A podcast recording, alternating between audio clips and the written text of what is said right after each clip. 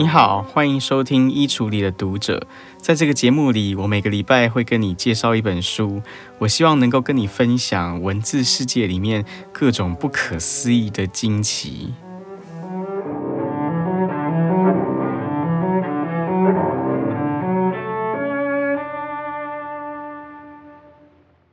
不知道你有没有听过一个很有趣的说法，那就是如果你喜欢听老歌胜过于听新歌的话，那表示你已经老了。呃，假如这句话是真的的话，那么呢，我就可以很庆幸的说，呃，直到现在我三十几岁的这个年纪，我仍然是一个喜欢听新歌胜过于听老歌的人。所以，或许某种程度来说，我心境上仍然是个年轻人吧。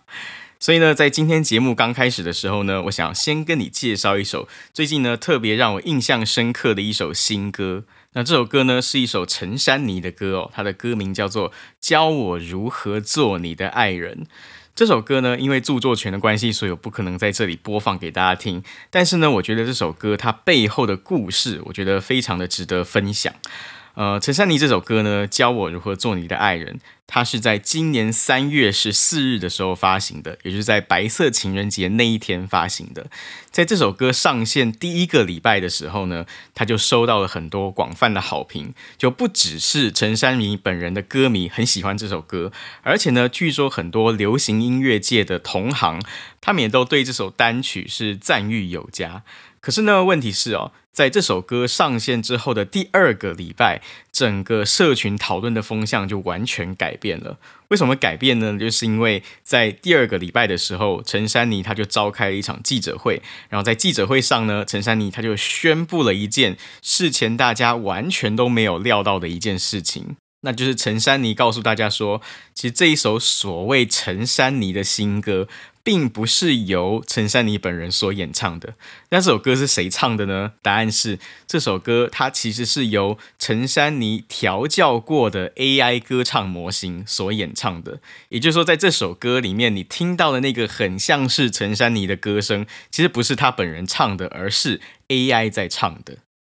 这件事情呢，后来引发了很多音乐界的讨论。那就是因为在陈珊妮召开记者会之前，他不但骗过了所有的歌迷，而且呢，还几乎骗过了所有音乐界的同行。所以几乎我们可以说，在事前是没有任何一个人料到这首歌其实是 AI 所演唱的。那在这个秘密揭晓之后呢，这首歌它的歌词，也就是教我如何做你的爱人这首歌，它就产生了一个新的，然后很有趣的含义。这个新的含义就是说，原本你可能会觉得这首歌它在讲的就是一个人他在练习去爱另外一个人的过程。可是呢，当大家知道这首歌原来是 AI 所演唱的之后，那这个呢，有关练习去爱人的这个歌词的内容，它就取得了一个新的含义。就好像是说，它同时变成是在讨论 A AI 如何学习理解人类的情感这样的一个过程。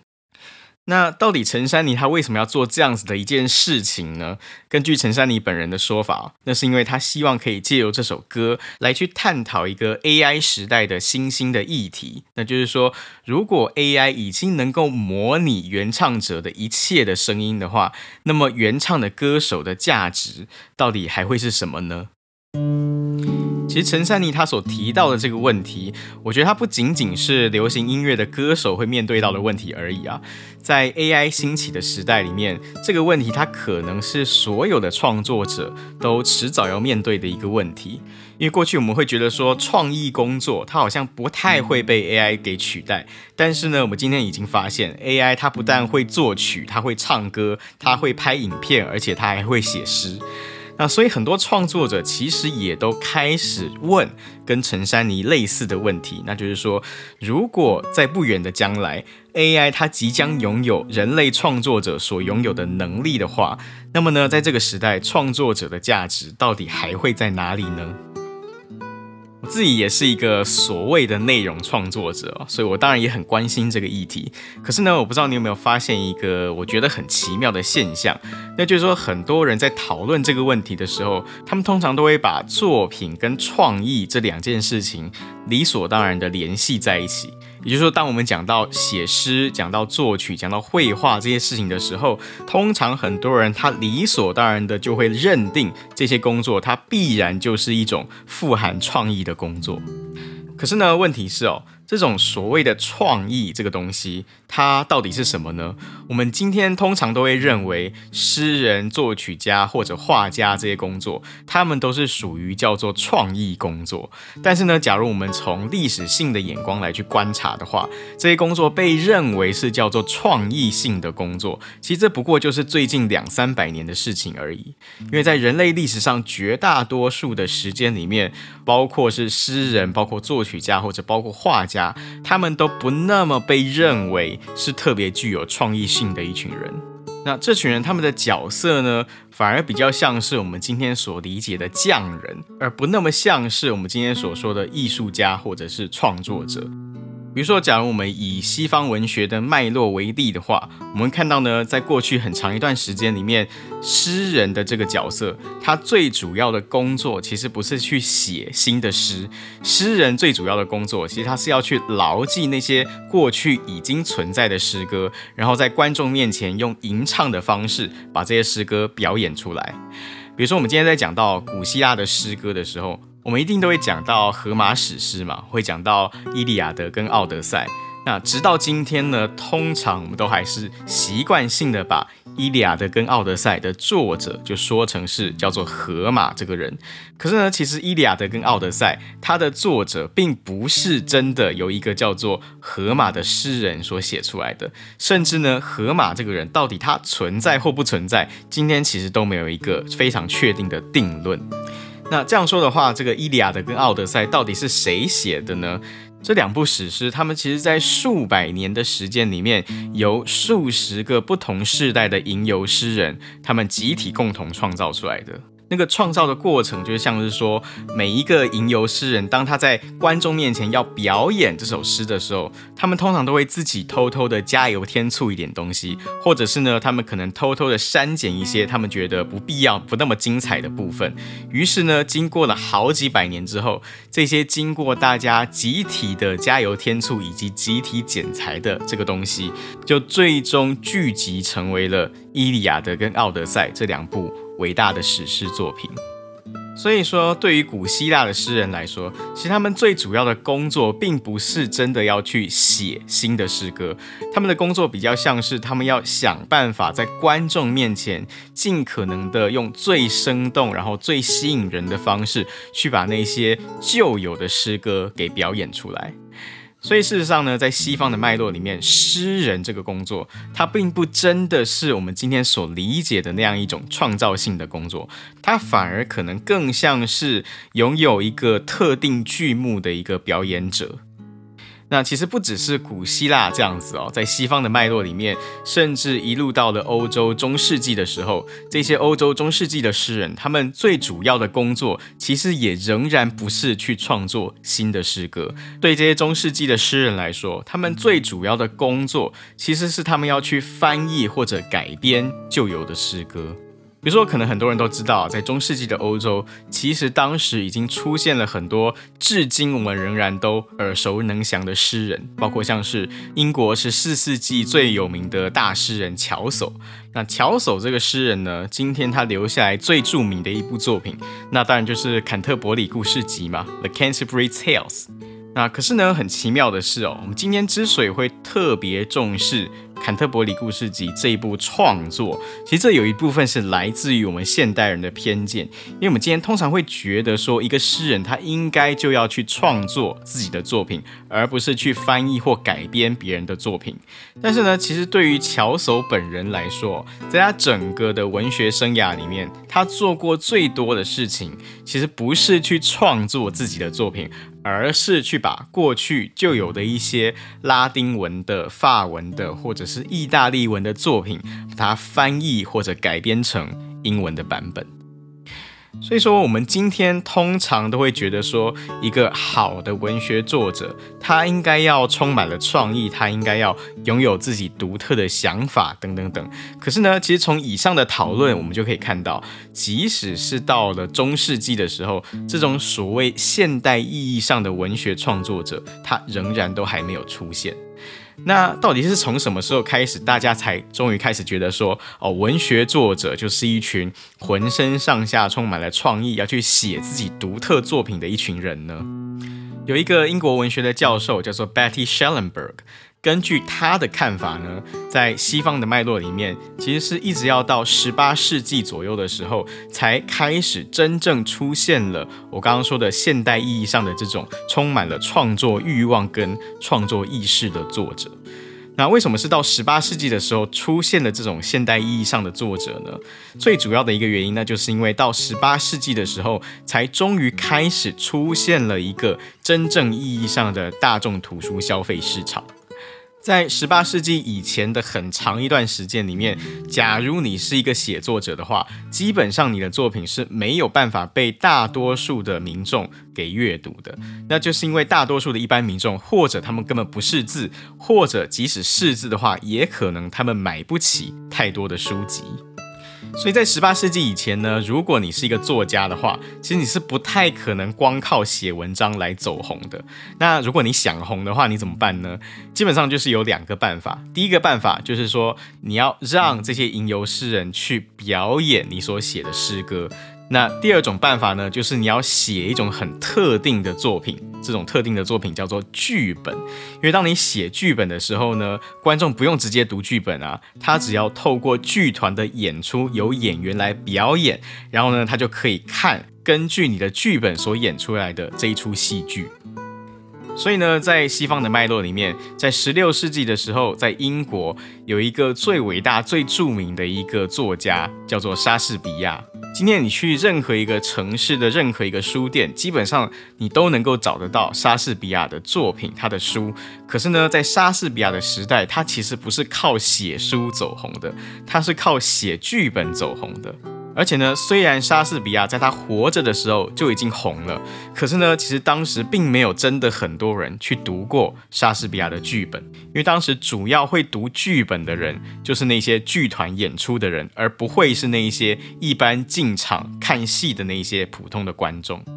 所以说呢，在十八世纪以前很长的一段时间里面，因为有这种社会上识字率的限制，以及这种经济发展水平上的限制，所以基本上你不太可能会拥有一个兴盛的大众图书消费市场。那在这样的情况底下，即使你真的有能力写出一本超级好看的书，你把这本书出版了，但是呢，很抱歉，你不太可能会找到足够多既识字而且又有闲钱的这。些读者大众来去消费、去购买你的作品。但是呢，到了十八世纪的时候，因为各种奇妙的历史演变的机缘，所以呢，到十七世纪，尤其到十八世纪的时候，欧洲的一般大众他们的识字率有了一个比较大幅度的提升。那之所以会有这种大幅度的提升，那其实是另外一个复杂的历史的议题，我今天就不展开来谈。但是呢，从历史的资料当中，确实我们可以看到，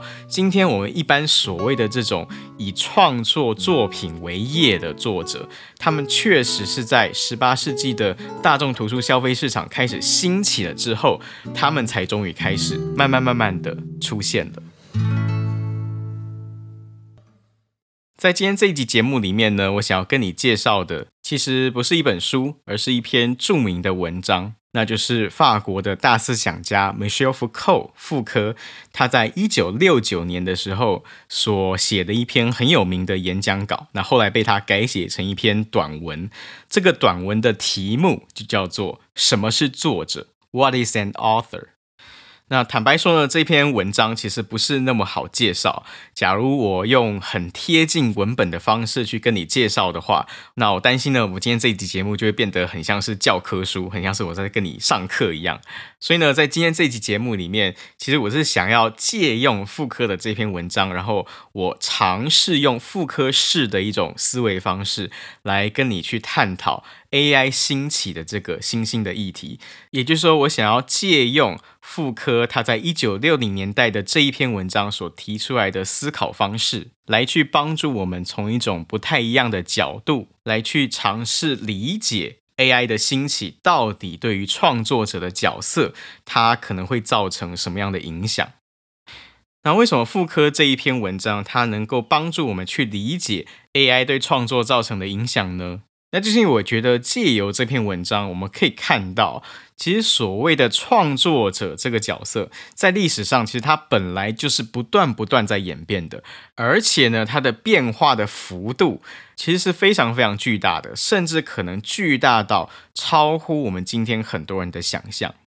在《什么是作者》这篇文章里，傅柯他所提到的一个我觉得最有趣的一个历史性的观察，那就是傅柯他指出，在古代的西方读者，其实他们并不是那么在意文学作品的作者是谁，那反而呢，他们会很在意科学著作的作者是谁。啊，我觉得这真的是一个很有趣的观察，因为这两种看待作者的态度，跟我们今天看待作者的态度是恰好完全相反的。我们今天一般人在读到科学文章的时候，通常可能你不会那么在意作者是谁，对不对？可是呢，如果你是在文学杂志上面读到一篇，比如说由 J.K. Rowling 所写的一篇小说，以及呢，假如你读到的是一篇由一个名不见经传的一个作者所写的小说，那我相信呢，你对这两篇小说的阅读的感受跟你阅读的反应，可能不会是完全一样的，对不对？啊，我之所以用 J.K. Rowling 来举例，那就是因为呢，J.K. Rowling 他还真的做过这样子一个很特别的实验，那就是在二零一三年的时候，J.K. Rowling 他曾经用了一个没有人知道的一个化名。他出版了一本侦探小说，这个小说叫做《杜鹃的呼唤》。那这个小说呢，在他刚出版的前面三个月，它的销量真的是非常的惨淡哦。根据 Rowling 自己的说法，前三个月呢，这本书总共只卖出了一千五百本而已。可是呢，就在这本书出版三个月之后，J.K. Rowling 他就公开宣布，其实这本书是他写的。于是呢，马上这本书就成为了 Amazon 上面排行第一的畅销书。那透过这样子的现象，其实我们就可以看出哦，对于当代的文学读者来说，文学作品的作者是谁，它真的是一件相当重要的事情。因为一个作者，他的名声，甚至包括他的意识形态、他的政治立场、他的性别认同、种族认同、他的国籍，甚至他的生平故事等等，所有这些关于作者的资讯，其实通通都可能会影响到。读者对于一篇作品的感受，但是呢，在《什么是作者》这篇文章里面，傅科他就告诉我们，在古代的西方世界，读者们其实他们并不太关心文学作品的作者是谁，他们比较关心的是这个作品是不是古代流传下来的传统的作品，因为对他们来说呢，一个作品假如它是古代留下来的传统的作品，那就等于是好作品的品质保证。可是相对的呢，根据复刻的文章哦，对于西方的中世纪的读者来说，他们反倒非常关心科学著作的作者是谁。比如说，同样一段科学记载，呃，如果呢，它的作者是古希腊的名医希波克拉底，那么呢，大家就会把这篇文章的内容奉为圭臬。可是呢，如果同样一段记载，它是由一个名不见经传的一个人写的，那么呢，可能大家就不会把它当做一回事，甚至呢，可能还有很多人会把它看作是异端邪说，或者说它是妖言惑众。所以呢，我们从上面的讨论里面，我们就可以看出来，在不同的时代、不同的社会里面。读者或者说是受众，他们对于作者的看法，其实往往是非常不同的。在这里呢，傅柯他就提出来一个非常关键的概念，这个概念就叫做作者功能。所谓作者功能的意思，就是说，在复刻看来呢，作者这个东西之所以重要，那就是因为作者这个概念，它负担了一组特定的功能。比如说呢，我们刚刚讲到中世纪的西方人，他们很看重科学著作的作者是谁，那就是因为在中世纪的时候，他们并没有一套完整的科学知识的生产机制来确保这个科学知识是可靠的。于是呢，在这个情况底下，他们就只能够依靠作者本人的名声来去担保这个科学著作是可信的。所以呢，当然他们就会特别在意科学著作的作者是谁。那这个情况呢，就跟我们现在的情况是相当不同的，因为呢，我们今天已经拥有一套可以信赖的科学知识的生产机制。那透过这个机制的本身，就能够向我们担保这个科学知识的内容是可信的。比如说，假如你看到中央研究院它发表了一篇科学研究报告，那通常呢，你不太需要知道这篇研究报告是谁写的，你只需要知道这篇报告它是出自中央研究院所发布的一篇文章，那你大概就可以相信说，这是一篇值得信赖的研究报告。那就是因为中央研究院的这个机构本身，它就足以保证这是一篇可以信赖的科学文献。所以呢，假如我们从妇科所提出来的这个作者功能的角度来看的话，我们可以说，中世纪的科学文献的作者，他其实拥有一个今天已经大致上消失了的一个特殊的功能，那就是这个科学作者的名声，它是可以拿来担保这个科学知识的正确性跟权威性的。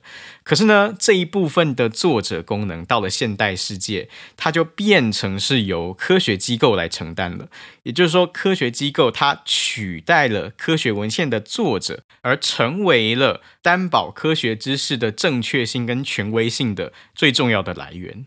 那当然呢，另一方面，在历史上，文学作品的作者功能，当然它也曾经经历过非常大幅度的改变。比如说，对古希腊人来说，一篇史诗会不会受到欢迎，这其实不是由这个作者本人的名气来决定的。而是由吟唱这个史诗的吟游诗人他的表演来决定的。那同样的道理呢，对于十六世纪的剧场观众来说，莎士比亚的剧本会不会受到喜爱，这不是由莎士比亚本人来决定的，而是由当时演出的这个剧团的名声，还有当时演出的这个演员的水准来共同决定的。那至于莎士比亚本人，他究竟是一个什么样的人？莎士比亚的生平怎么样？他有什么样的个性？这些等等，反倒都不是当时的剧场观众他们会关心的事情。比如说，我们知道莎士比亚他是在一六一六年的时候过世的，可是呢，一直要到一七零九年的时候，也就是到他过世将近一百年的时候，才终于有人写出了第一篇莎士比亚的生平传记。所以，十六世纪的这一些喜欢看莎士比亚的剧的这些莎翁的粉丝，其实他们可能并不是那么关心莎士比亚这个人到底是谁，他们可能更关心的是，当他们进到剧场里面，这个剧到底演得好不好看，这个才是他们会关心的事情。那可是呢，到了十八世纪，甚至是尤其到了后面的十九世纪的时候，这个文学市场的情况就变得相当不一样了，因为到了十九世纪的时候。这个大众图书消费市场已经正式的崛起了，于是呢，到这个时候，书商跟读者他们都开始大量的去追捧一些大作家或者甚至是文学的明星，于是呢，就开始会有很多的读者，他们。被作家给圈粉了之后呢，他们对于作家这个人的喜爱，很多时候甚至可能会超过了他们对于作品本身的喜爱。比如说，有些读者他开始可能他只要看到是狄更斯写的一本书，那么呢，他们就会马上就通通都无脑购买，把它买回家了。那这种文学明星的崛起，它其实说明了在十八、十九世纪的时候，西方的文学作者他取得了一种全新的作者功能。这个作者功能就是说，作者他可以利用他的名气来招揽读者。所以呢，出版商当然他们也就乐于把作者塑造成是一个具有魅力的文学明星。而对于读者来说呢，他们当然也乐于看到自己喜欢的一位作者是一个拥有创造力，然后风格很独特，而且情感很真挚的一位创作人。那至于作家本人呢，他们也经常会乐于采用各种类似于我们今天偶像明星的那种行销模式来去自我行销。于是呢，我们就会看到，到了十九世纪的时候，像狄更斯这样子的著名的文学界的大作家、大明星，他就终于在这样子的时代条件底下，他就终于诞生了。好，讲到这边，我们终于可以回头来，从作者功能的角度来分析一下我们今天开头所讲到的 AI 陈珊妮的这件事情了。在 AI 陈珊妮的这个事件里面，当陈珊妮宣布她的新歌其实是 AI 所演唱的之后，这件事情之所以会引发大家这么多的讨论，这件事这些讨论的本身，其实就说明了，在今天流行音乐的世界里面。歌手的这个角色，他其实负担了一组特定的作者功能。这个作者功能呢，其实就跟我们刚刚所讨论的十九世纪所出现的那种文学明星的作者功能是有一点类似的。那就是今天的这些流行音乐的歌手，他往往被认为他是一首歌当中，他是最具有创造性、最独特，然后最具有个人魅力、个人风格，而且情感真挚的一位创作者。所以大致上，我们可以说，当陈珊妮宣布她的歌是 AI 唱的的那个时候，大家之所以很多人会感受到一种错愕感或者是失落感，那就是因为歌手的这个角色，他所承载的那一组特定的作者功能被 AI 给破坏掉了，或者是说被 AI 给挑战了。那如果我们从一个更宽泛的角度来说的话，或许同样我们可以说，今天世界上很多的创意工作者或者创意工作的领域，之所以里面的很多人会感受到这种 AI 所带来的威胁，那其中一个很大的原因，可能就是因为这些创作者原本所拥有的那一组特定的作者功能，它即将要被 AI 给取代了，或者即将它要被 AI 给篡夺了。那到底我们应该如何来理解这样子一种现象呢？其实近几年来啊，有很多的文学理论家都已经投入在研究 AI 对于文学所可能带来的影响。啊，有一派理论家呢，他们就认为 AI 文学的兴起就会让文学明星的这种作者功能变得更加的凸显。那就是因为呢，当读者意识到他们所读的这篇作品有可能是 AI 作家所写的。这个时候呢，这些读者他们自然就会越来越在意他们读的这个作品，作者到底是真人还是 AI？他会很关心说，这个作者到底他是一个什么样的人呢？他有没有一个可信的生平故事呢？以及他有没有一个特定的身份认同呢？或者可能很多人会开始关心这个作者，他到底有没有一种专属于人类的独特的真挚的情感呢？等等等等。那对于这一些 AI 文学的制造商来说呢，他们为了要迎合这种读者对于作者的光环或者作者形象的期待，所以呢，当然他们就会竭尽所能的，尽可能要去塑造一个大众读者喜欢的作者形象或者作者光环，纵使这个所谓的作者形象或者作者光环，它可能完完全全就是一种商业形象的包装而已。那可是呢，除此之外，有另外一派的文学理论家，他们就不是这样看的。另外一派的理论家，他们会认为呢，AI 作家的出现，其实它有可能会带来读者的最终极的解放。为什么 AI 会带来读者的解放呢？那就是因为在过去两三百年的时间里面，大多数的读者他们都被训练要去关注作者的形象跟作者的光环，而不是去关注这个作品本身的效果。所以在过去的年代里面，当我们读到一部作品的时候，往往我们就会不由自主地受制于作者，我们会忍不住想要去关心这个作者他在作品里面到底想要表达一些什么，而不是去关心作为读者的我们。究竟我们在作品里面读到了一些什么？又或者呢，有些时候我们会花太多时间在关心作者的人生故事跟人生经历怎么样影响了他写出来这样的一部作品，但是呢，我们却花太少的时间来去关心身为读者的我们，我们有什么样的人生经历跟人生故事，促使我们会在作品里面读出来一些特别的体验跟感受。那所以呢，对于这一派的文学理论家来说，AI 文学的兴起，它反倒可以帮助读者，帮助我们把作者的光环给彻底的解消掉。那就是因为当我们知道了这个作品是 AI 所写的之后，这些所谓的作者形象、作者生平这些东西，当然也就不再重要了。于是呢，到了这个时候，我们就终于可以说，读者们终于有可能取得一种阅读史上有史以来最大的自由。因为到了这个时候呢，我们终于可以完全依照自己的爱好，以及依照自己的生命经验跟生命的感受来去阅读。而不再需要去顾虑这个作者到底是一个什么样的人了。那所以说呢，AI 作家的出现，它究竟是会进一步巩固作者的光环，还是说它会彻底解消掉作者的光环呢？那对于这个问题呢，当然我没有现成的答案。可是呢，我觉得我们都可以一起来想象一个情境，那就是说，假如有一天你发现你喜爱的一个歌手所演唱的某一首歌，其实是由 AI 所演唱的，甚至是由 AI 所作曲、所填词的。那你会不会觉得很错愕或者很失落呢？那如果会的话，或许你还可以再进一步想想看，你之所以会感受到这一份错愕跟失落感，那究竟是因为你觉得被 AI 给欺骗了呢？还是说，其实呢是因为你对于歌手的身份的真实性的关注，已经超过了你对于这个音乐作品本身的关注呢？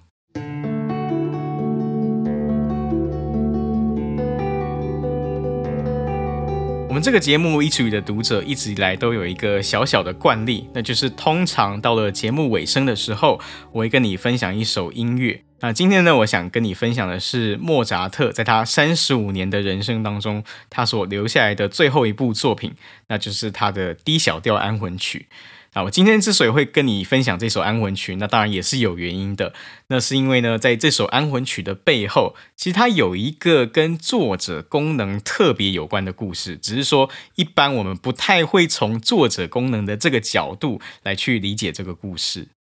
啊，这个故事其实非常的有名啊，我相信即使你不是古典乐迷，你都有可能会听说过这个故事。啊，这个故事是这么说的，就是说，在莫扎特生命最后一年，也就是说他三十五岁的时候，在一个凄风苦雨的夜晚，莫扎特呢跟他的太太 Constance 这两个人呢都已经上床睡觉了。可是呢，就在这个时候，莫扎特跟太太 Constance 他们就听到外面竟然有人在敲门的声音，这叩叩叩。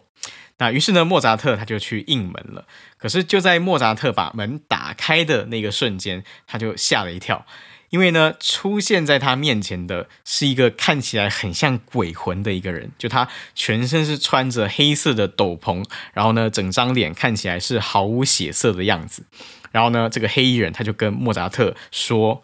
我想委托你帮我写一首安魂曲。”那莫扎特当然他很害怕，可是因为莫扎特这个时候他真的是有一点穷怕了，于是呢，他很自然的就问一个问题，他问那个黑衣人说。那、请问你要付多少钱呢？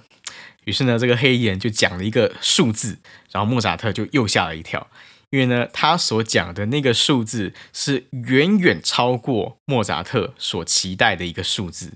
于是莫扎特就很惊讶地问这个黑衣人说：“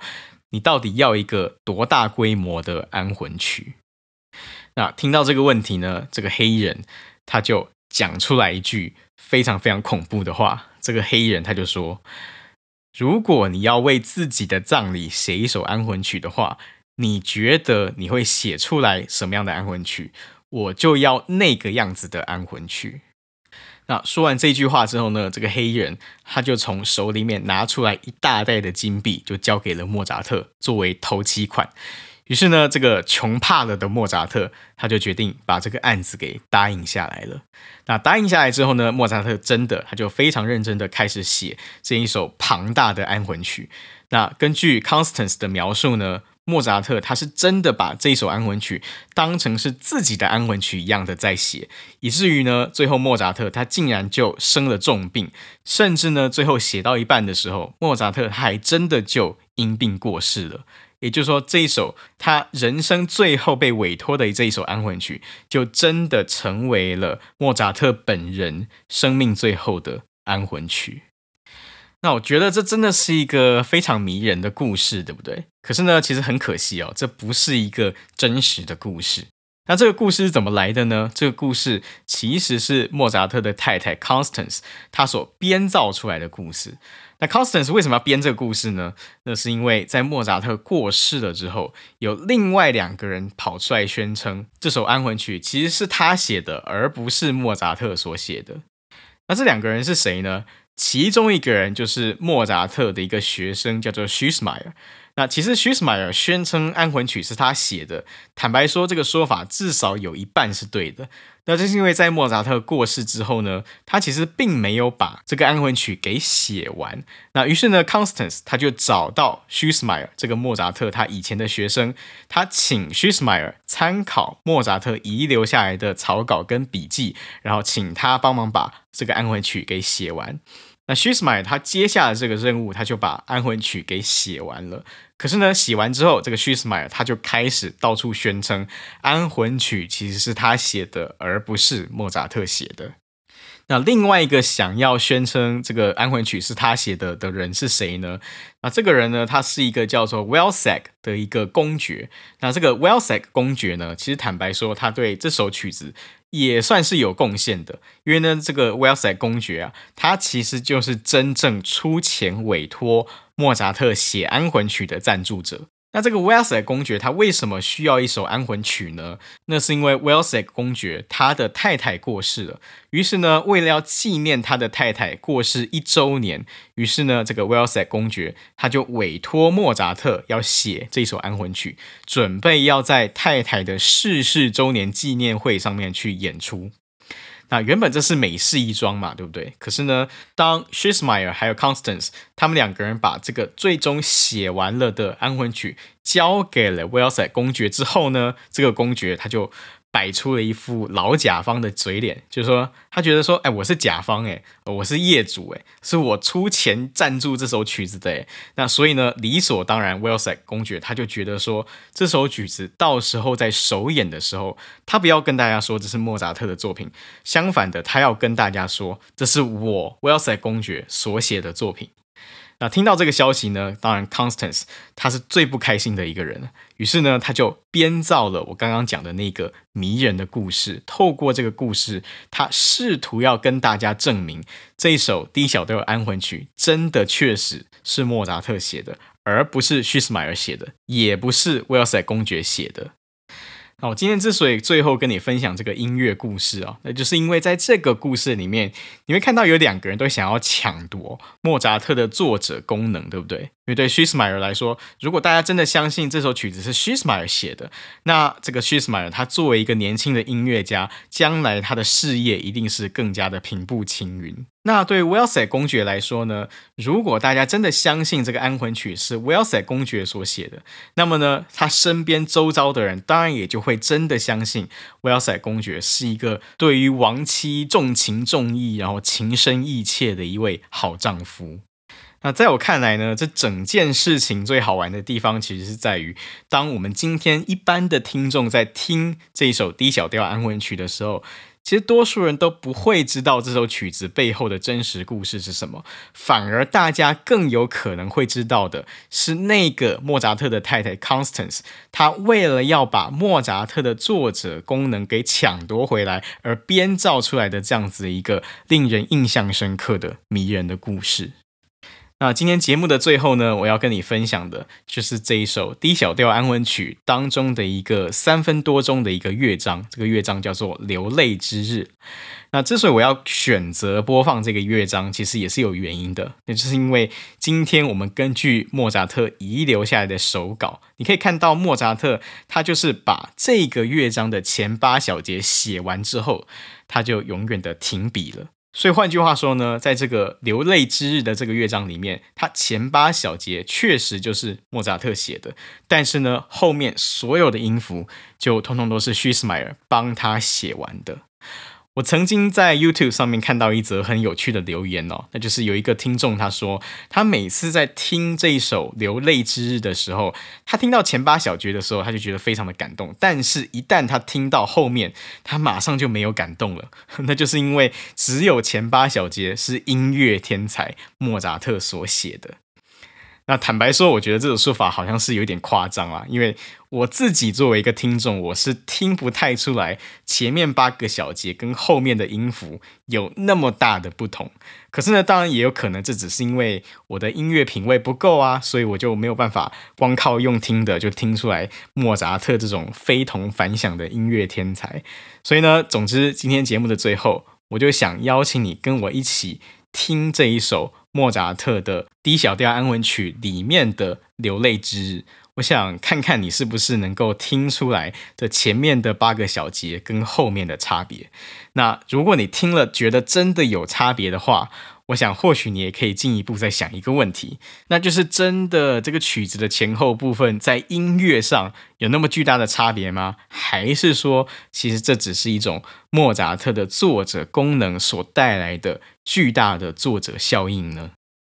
那今天我要放的这个版本呢，是在一九六四年的时候，由指挥家 Eric Lansdorf 指挥波士顿交响乐团所演出的版本。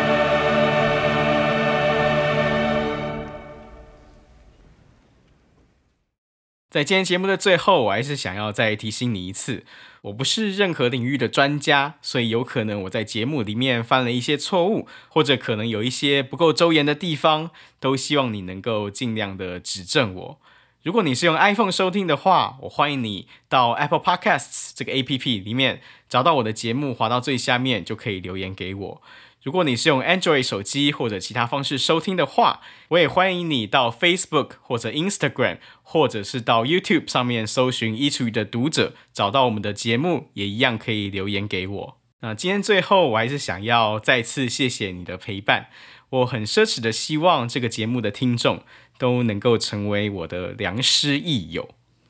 我们下次再见。